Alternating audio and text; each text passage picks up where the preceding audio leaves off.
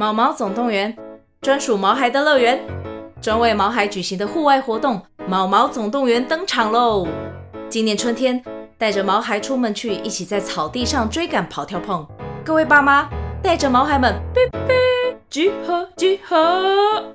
三月二十三号与二十四号，台北大佳河滨公园八号水门，毛毛总动员，专属毛孩的乐园。活动详情请见资讯栏或至 Klook 售票网站。大家好，我是小麦，我是插柜，欢迎大家收听《三国那些人》第二季决战官渡篇第二十集。耶！河北双塔的颜良终于开始大展身手了，不知道大家喜不喜欢我们这个作风张狂的颜良呢？哎，人家不是都说颜良是河北双塔里面比较帅的那个吗？为什么他声音听起来不帅啊？没有啦。并不是叫颜良就会长得比较帅，好不好？叫文丑也不是代表他比较丑啊？哎呦，可是他们的名字刚好都跟长相有关系呀，会这样联想也很自然吧？嗯，说真的呢，虽然真的没有什么关于他们长相的记载，不过有的游戏设计呢，常常要望文生义，所以他们就会把颜良画的比较帅，文丑画的比较丑。有的时候呢，都很帮文丑叫屈呢。嗯，不过反正我们是 podcast 嘛，长得帅不帅，光听声音也不知道啊。嗯，嗯，大家就可以自由想象喽。没错，想知道二爷遇上的猛将颜良究竟会展开什么精彩的战斗吗？那就赶快听下去吧。嗯，如果想听更多三国那些人的故事，请记得追踪我们。也欢迎到 Instagram 和 FB 搜寻“三国那些人”，留言跟我们互动哦。如果你喜欢我们的故事，请帮我们分享给你身边的朋友，你的小小鼓励就是我们最大的动力哦。那么，故事准备开始喽！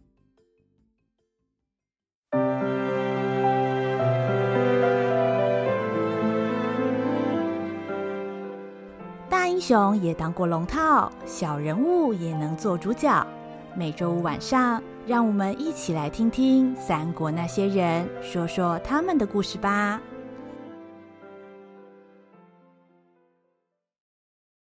第二十集：河北双塔中篇之二。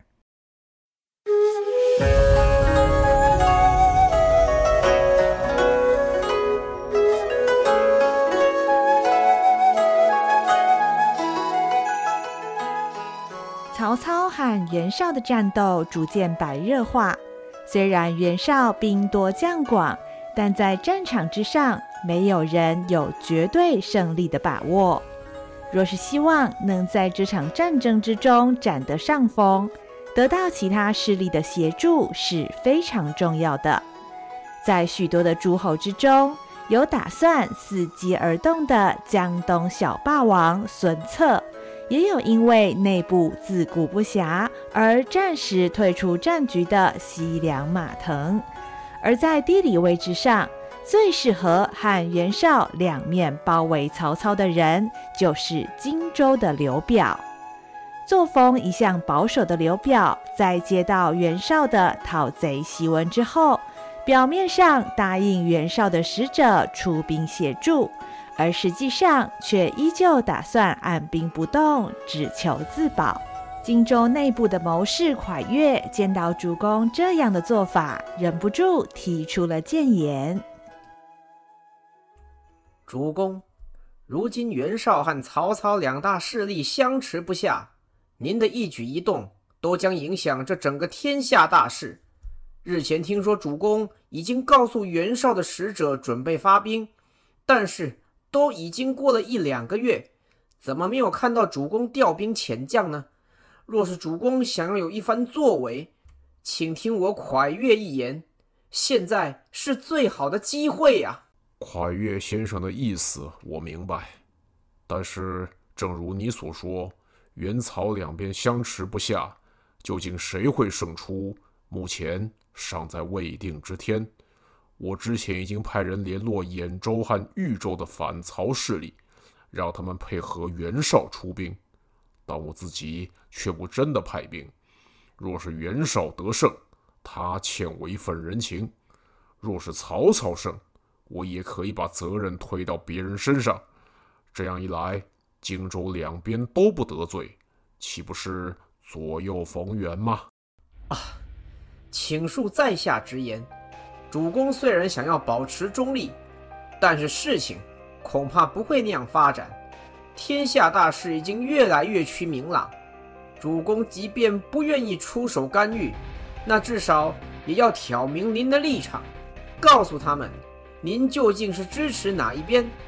不然的话，无论这两方谁胜谁败，都可以拿主公袖手旁观当做借口而挟怨报复。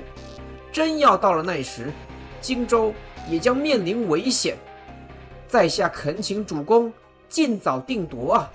哎，我今年已经五十有八，不是年轻人了。唯有中立，才是明哲保身之道。此事我自有打算。先生不必再劝了。这是遵命。刘表想维持中立、继续观望局势的做法，让蒯越在内的许多文臣武将都感到不以为然。但是由于刘表依旧是荆州的领导人，荆州众文武就算不满刘表的做法，也只能把满腔的担忧都藏在肚子里。但是有一个一向不喜欢随波逐流的人，则没有打算对这件事情默不吭声。这个人就是有着毒士之称的贾诩。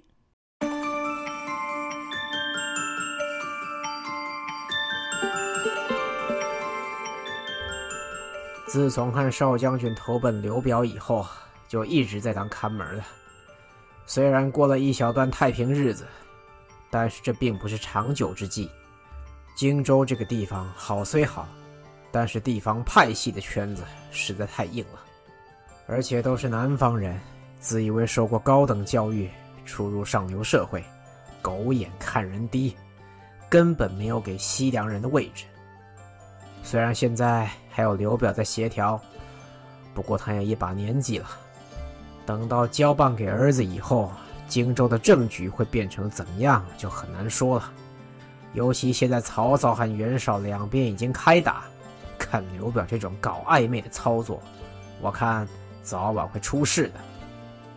曾经在宛城和南阳两场战役之中，让曹军死伤惨重的西凉张家军少主张绣，以及谋士贾诩，后来与荆州刘表达成协议。由善于骑射的张家军驻守襄城，成为荆州北边的屏障。刘表则为张家军提供粮饷军械，双方互为唇齿。原本看似各取所需的关系，随着时间过去，盟约也开始出现了动摇。除了因为西凉人遭到荆州人的歧视问题之外，刘表提供给张家军的资源也渐渐短少。张绣身为张家军的少主，知道自己的责任是让张家军永续经营，而张绣也知道，继续待在荆州，张家军慢慢就会失去价值。可是普天之下，除了眼前的荆州之外，究竟还能去哪里发展？张绣实在是不知道。就在张家军的处境越来越艰难的时刻，一位来自河北的使者，带着意料之外的发展，拜访了张绣所在的襄城。在下代表河北盟主袁绍拜见张将军。客气了，不知袁盟主有什么指教？之前盟主发出讨贼檄文，广召天下英雄共诛国贼曹操。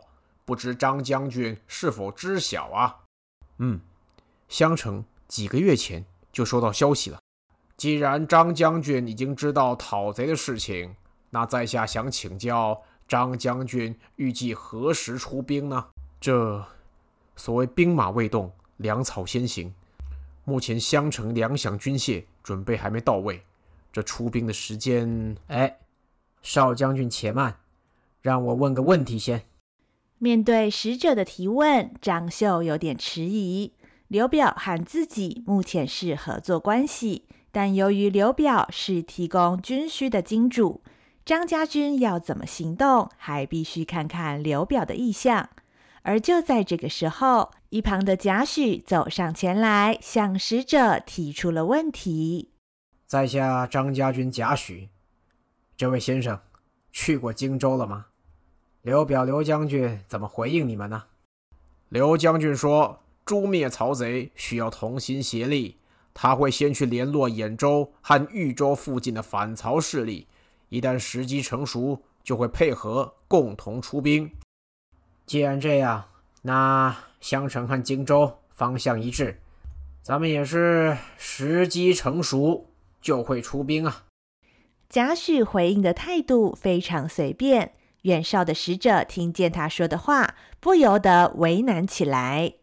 哎，这贾诩先生，我家盟主正在前线与那曹贼奋战，若是剿贼失利，让那曹操做大，大家都要遭殃的。所谓国家兴亡，匹夫有责。而且我家盟主是看中荆州刘将军和襄城张将军，都是具有国士之风的豪杰。才不惜多次招揽，可是，可是你们都只是口头答应，没有确切的期限，这样在下很难办呐、难办？我看那就别办了。正当使者表达困扰的时候，贾诩忽然两手一扯，就将袁绍送来的盟书当场撕成粉碎。这个突如其来的举动，不但使者大感诧异。连张秀都不由得呆住了。啊，你你这是干什么？啊，我这个人呢，平生最恨人家没脑子。不要以为我不知道你们河北军跟曹操在黎阳僵了好几个月，像黎阳那种程度的防线，竟然可以打这么久。很明显，你们家盟主很不会打仗嘛。这种保证赔钱的买卖，还想找我们合伙？你真当我们是凯子？嗯，姓贾的，注意你的口气。我告诉你，我家盟主找你们家张将军，是因为他宽容大度，愿意给你们西凉人机会。他是把你们当人看呐、你们如果识时务，就快点准备出兵帮助；要不然，等我家盟主打败曹操以后，第一个就找你们算账。哼，还把我们当人看嘞，搞得好像咱西凉人不是人一样。像你们盟主这种有钱的公子哥，一天到晚只会搞包装，表面上好像海纳百川、广纳贤士，实际上最后啊，都只会提拔出身好的人。回去告诉你们盟主，张家军不会给他面子，叫他死了这条心吧。哼，无礼之徒，你就不要后悔。使者被贾诩气得火冒三丈。当场拂袖而去。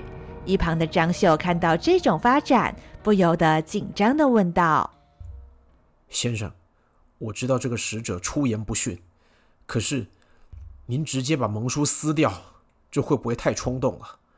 袁绍势强力大，兵多将广，如今七十万大军南下，曹操一定不是他的对手。如果现在不和袁绍交好，要是他真的来找我们麻烦，该怎么办呢？”切，那还不容易？咱们投奔曹操。贾诩的口气轻描淡写，张绣一时还以为自己听错了。虽然张绣常常被贾诩的意见吓到，但是这次被吓到的程度可是前所未有的高。哈，投奔曹操，先生，我不懂您的意思，为什么你会这样建议啊？如何？少将军有所怀疑，难道我骗过少将军吗？先生，张家军跟曹操的恩怨，你又不是不明白。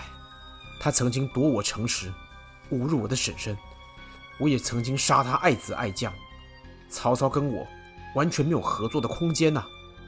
现在投降他，难道他不会想杀我，帮他儿子报仇吗？少将军，你很像你叔叔，常常感情用事。想事情不带脑子，不过，不要以为什么人都跟你们叔侄俩一样笨。曹操这个人志在成就王霸之业，无所不用其极。平常的时候，杀子之仇确实是不共戴天，但现在是非常时期，他要是被袁绍给打败了，那就会满盘皆输。如果这个时候我们帮他一把，曹操为了获胜，杀子之仇。一定会摆在后面，而这个就是咱们跟曹操合作的空间。说到世人之名，贾诩自认不会输给任何人。依据之前的经验判断，曹操是一个为达目的不择手段的人，因此绝对会把眼前的胜利看得比过去的仇恨更重要。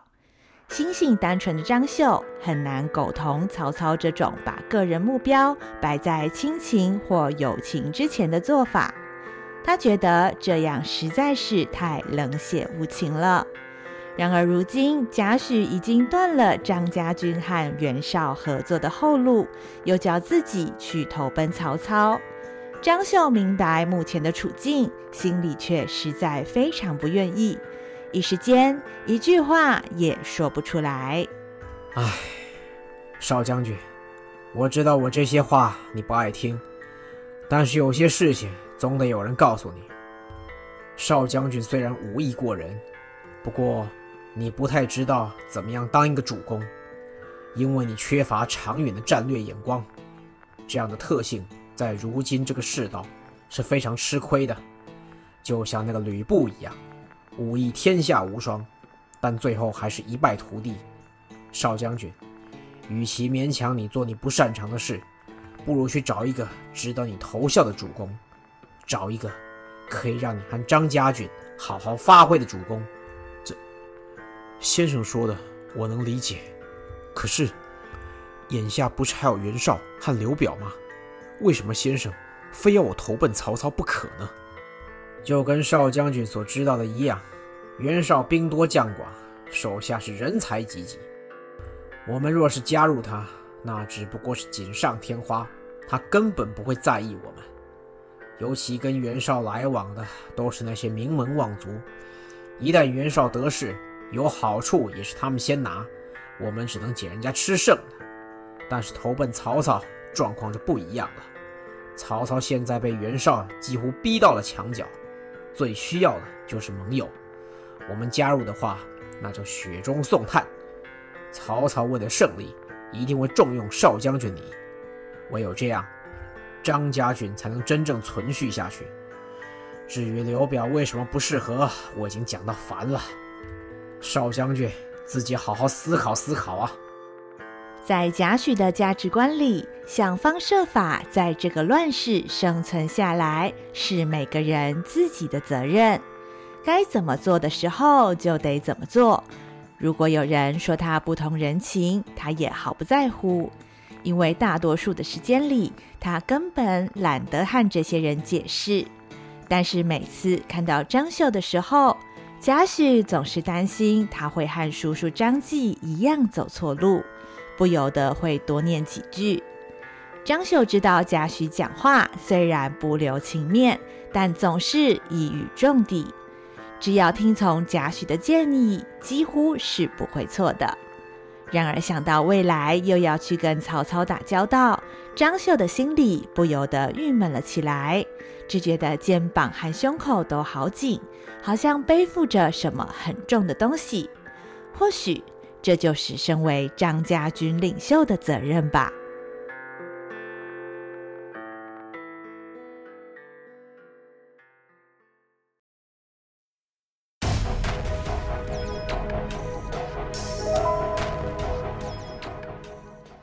故事回到白马城之外，河北双塔之一的颜良骁勇无比，一众曹军将领都不是对手，连校尉徐晃也败下阵来。危急时刻，关羽终于带着来自许都的救兵及时赶到。原本袁绍军以为这场战役已经胜券在握，但是现在却出现了变数。与此同时，驻扎在白马城战场附近的援军将领淳于琼，以及本次负责指挥应变的谋士国图，也收到了相关的线报。啊，报报报！启禀淳于将军，白马城近郊突然出现曹军的骑兵部队，已经加入战局了。哦，骑兵，对方有多少人马？回淳于将军，大概有一千左右。一千骑兵有什么好怕的？大惊小怪。呃，可可是敌军气势如虹，尤其那个领头的将军，红脸长胡子，呃手提一把大刀，挡都挡不住啊！淳于将军是否需要增援前线呢？嗯，怎么挡不住？难道我们援军会被区区一个红脸人吓跑吗？增什么援呢？下次报告之前，先用头脑想过，听到没？啊，是是，对不起。啊，现在的兵啊，真的过太爽啊，什么事啊都要人家教啊。我们足足有十万人，还怕什么曹军啊？哼哼哼哼，淳于将军说的没错，不过曹操是出了名的诡计多端，我郭图良心建议，还是多加小心比较好啊。哎，郭图先生，你想太多了啦。今天上午的时候，曹操派了大约两万人来白马城，现在再加上这个骑兵队一千，也不过两万零一千，人数啊还不到我军的一半。而且咱们主将可是河北双塔颜良将军，曹军怎么跟我们比啊？哎呦，颜良将军厉害归厉害，但是那个个性啊，实在是很难相处啊。这次出来之前呢，我已经给他良心建议。等十万兵马都到齐，安营下寨完毕以后，再开始攻城。啊，哪知道他性子这么急，仗着自己勇冠三军，带了五万人就上了。万一对方有伏兵，这可怎么得了啊？哎呀，反正现在咱们还有五万兵马驻扎在外围，要是出了什么状况，我淳于雄再带兵支援就好，没有问题的啦。由于占了人数优势，加上情势对己方有利，照理说应该是不会有太大的问题。淳于琼和国土讨论之后，决定暂时原地观望，将战场前线交给颜良，如果有什么突发状况，再出动支援就好。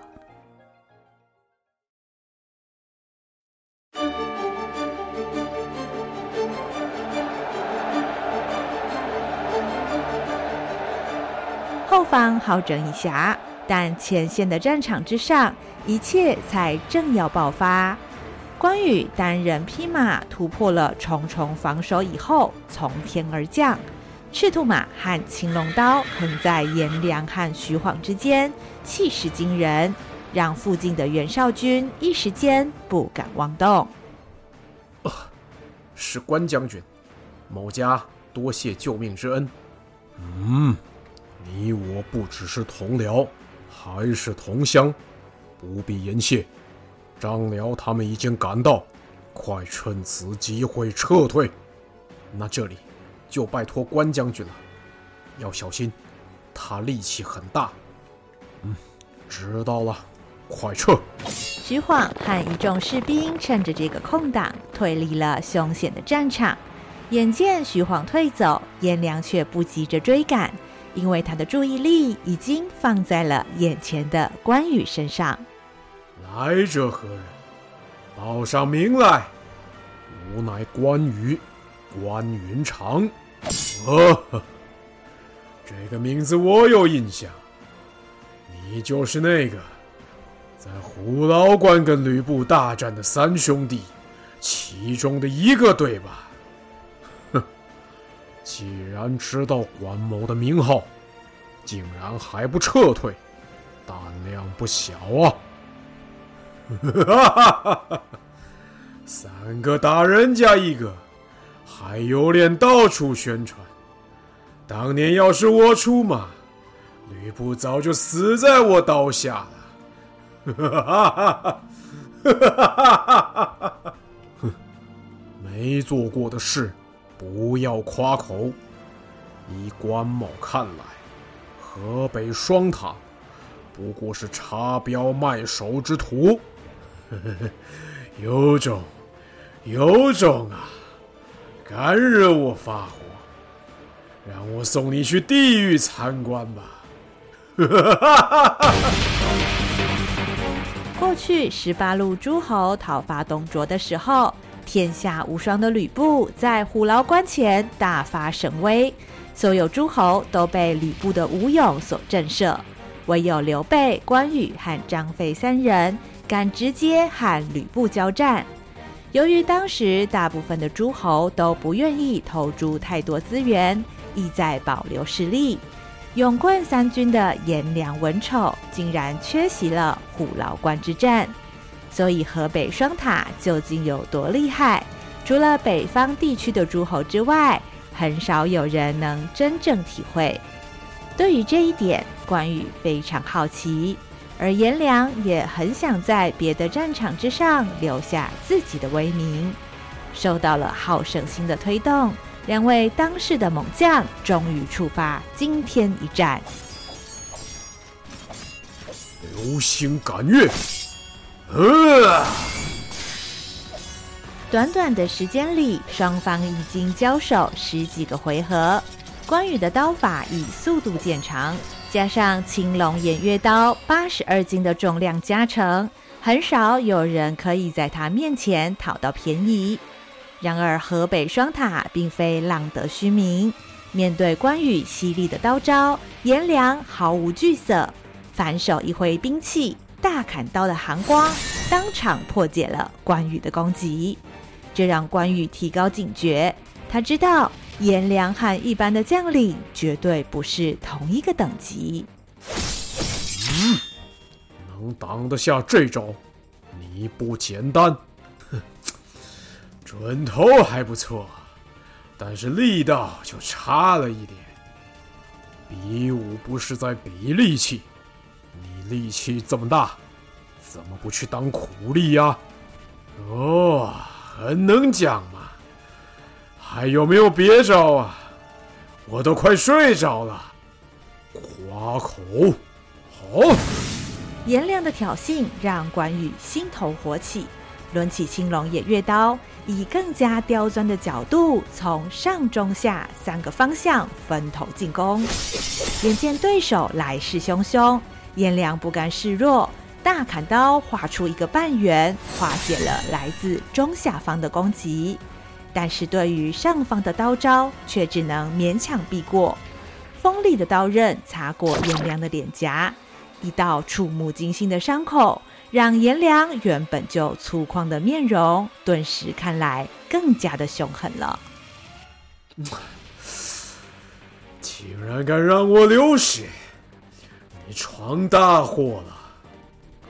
反正你看起来皮粗肉厚，流点血有什么大不了的？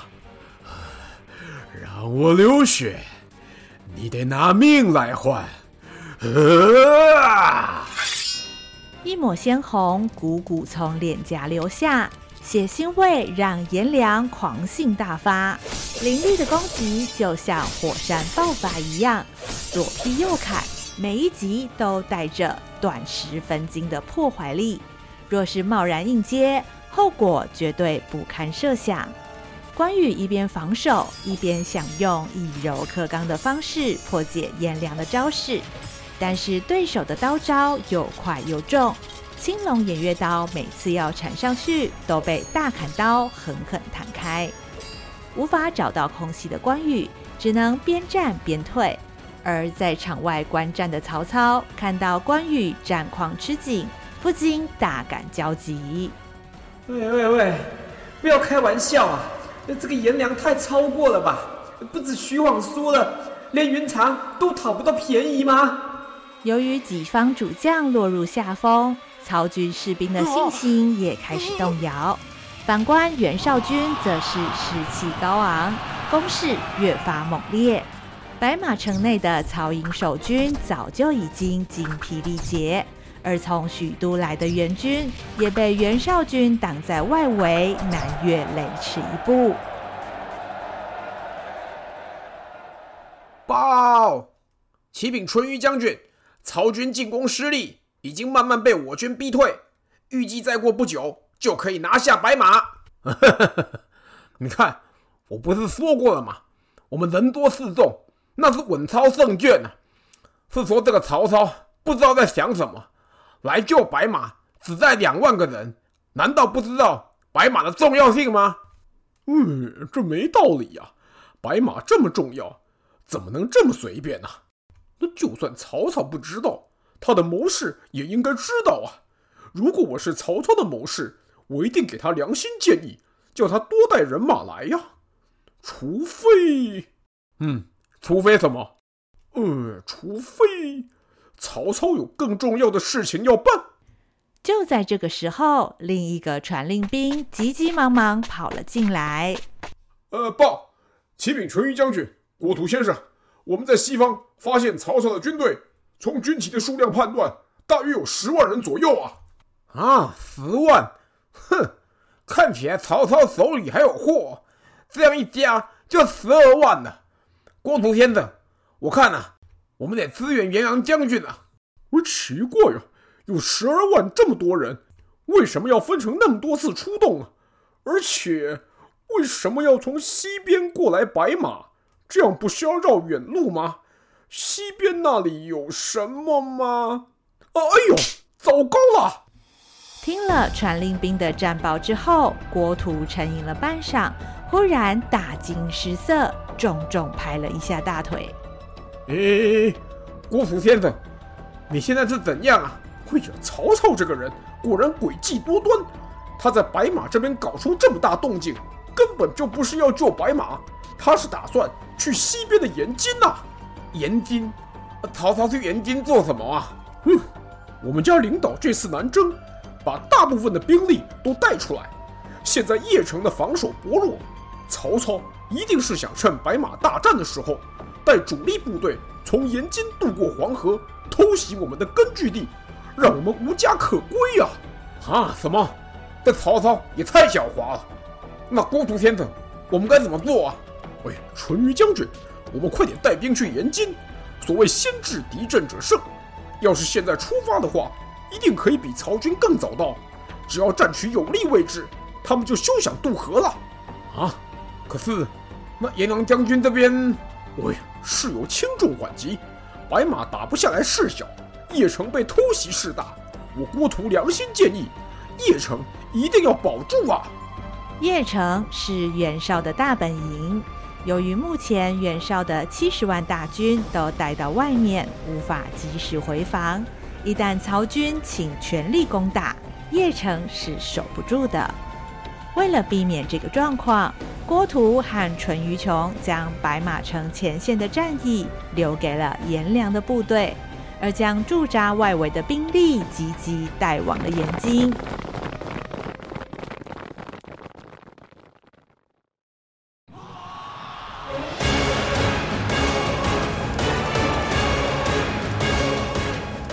此时，在白马城战场之上，颜良和关羽的战斗还在持续。河北双塔无可阻挡的传言，并非空穴来风。先前徐晃想用技巧取胜，但不幸失败。四两能拨千斤，但要是万斤或是十万斤，那就只能另当别论了。而此时关羽正是陷入了相同的困境。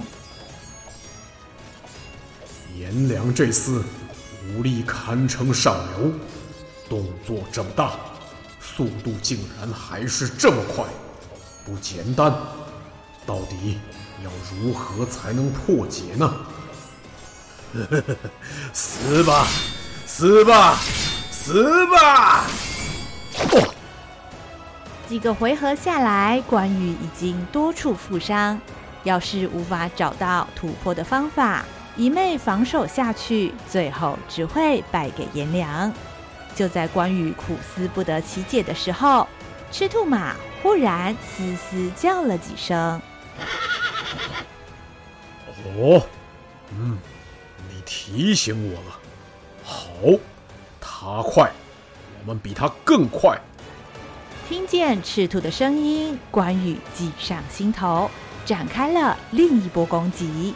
赤兔两腿一蹬，只见关羽和颜良之间的距离忽然快速拉近。同一时间，变化多端的刀招再次攻向颜良。青龙摆尾。颜良习惯的战斗方式，一向是靠着怪力搭配大砍刀的兵器优势。只要让颜良的双手有足够的活动空间，敌人就难以近身。然而关羽这招却是针对颜良设计出来的。两人短兵相接之时，颜良无法尽情伸展双手。不但左支右絀，连力道也大打折扣。嗯啊，你，哼，如何？你服是不服啊？无胆匪类，知道拼不过我，尽耍一些小把戏。不过你嚣张不了多久了，有什么本事，尽管来吧。关羽短兵相接的战术，使得双方攻守交换。青龙偃月刀终于打出一波连续攻击，逼得颜良节节后退。关羽一看战术奏效，更不给颜良喘息的空间，一刀接着又是一刀。关羽的刀距离颜良越来越近，这场战斗眼看就要分出胜负。忽然之间，一直在防守的颜良冷不防一拉缰绳，胯下的战马两只前脚腾空举了起来。关羽的刀势遭到阻碍，不得不暂时停了下来。而这短短的停滞，已经带给了颜良充分的时间和空间。只见颜良的大砍刀随着战马人力一起举高，又随着战马落下的态势。带着重力加速度，狠狠劈了下来。关羽此时已经来不及闪躲，只能举起兵器应挡。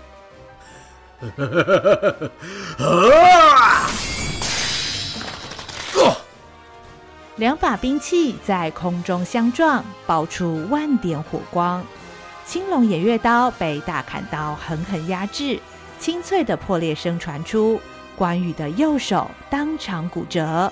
整个人也被强大的冲力带得身形尽失，几乎要摔下马去。你完了，你完了！好！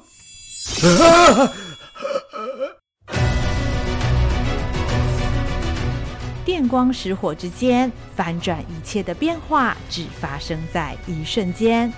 前一秒刚被颜良打得失去平衡的关羽，竟然顺水推舟，整个人在赤兔马上三百六十度转了一圈。在身形回正的同时，关羽用左手抽出了腰间的宝剑，顿时一道寒光洒出，划过了颜良毫无防备的脖子。你，你会用剑？这是什么招啊？刀剑合璧，双龙出海，啊，恨呐！从颈部喷出的鲜血已经论定了这场鏖战的胜负。颜良带着不敢置信的表情，轰的一声摔落马下。一将颜良已被我关云长斩杀。